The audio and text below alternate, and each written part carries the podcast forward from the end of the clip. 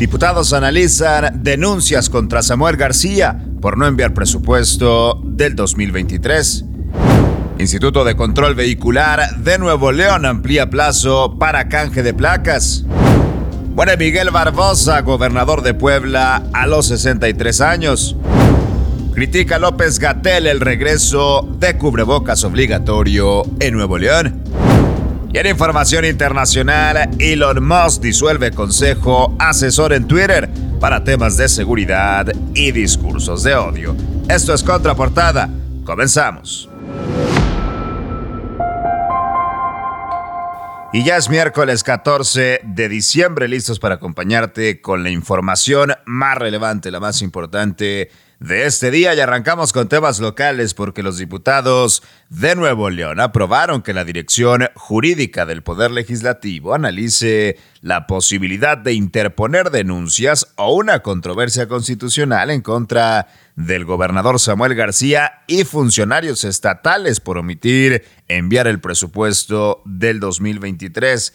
La legisladora del PRI, Ana González, que recién ha regresado de Qatar, presentó la iniciativa en el Pleno al argumentar que la falta de un presupuesto afectará a la población en temas de servicios públicos, alumbrado y pavimentación, salud, educación, movilidad y seguridad. González señaló que el mandatario estatal no cumplió con el plazo de entregar en la fecha límite el documento, el cual venció el pasado 20 de noviembre. Analizan diputados denuncias, otras más, contra Samuel García. Y con el fin de evitar aglomeraciones en las delegaciones, el gobierno del estado de Nuevo León informó que el canje de placas podrá realizarse hasta el próximo 31 de marzo. Esto para crear sinergia con las medidas preventivas anunciadas por la Secretaría de Salud con el motivo de evitar contagios por COVID-19 e influenza.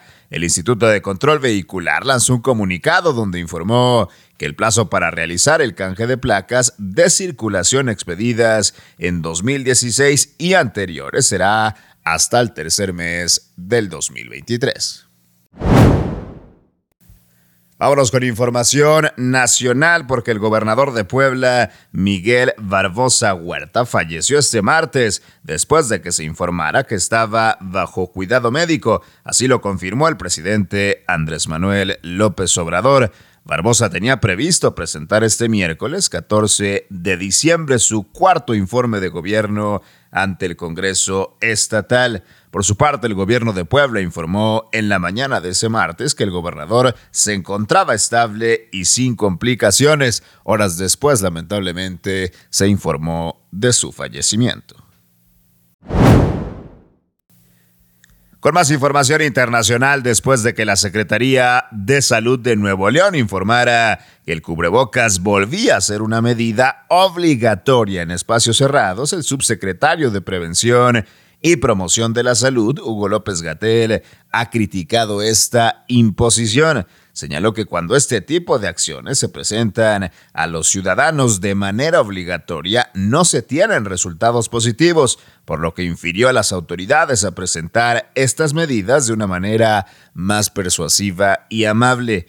Por otro lado, Gatel mencionó que los casos de COVID-19 se encuentran a la alza debido a que están en una fase estacional por la temporada invernal, un suceso que es normal y que verá su reducción en la próxima primavera y el próximo verano. Mientras tanto, en información internacional, Twitter disolvió su Consejo de Confianza y Seguridad en un grupo de voluntarios formado en 2016 para asesorar a la plataforma de redes sociales sobre las decisiones del sitio. Esto según un correo electrónico revisado públicamente. Alrededor de la mitad de la plantilla de esta red social, unos 3.700 empleados, han sido despedidos desde que Elon Musk se hizo cargo de la empresa e introdujo una campaña de reducción de costos. Más de mil han renunciado, entre ellos el antiguo jefe de confianza y seguridad de esta empresa. Y verás aquí la información más importante de este miércoles 14 de diciembre. Yo soy César Ulloa arroba César Ulloa G y esto es Contraportada por Altavoz MX. Todos los días de información más relevante de Monterrey, México y el mundo la encuentras aquí en nuestras multiplataformas. Excelente día, pásela bien.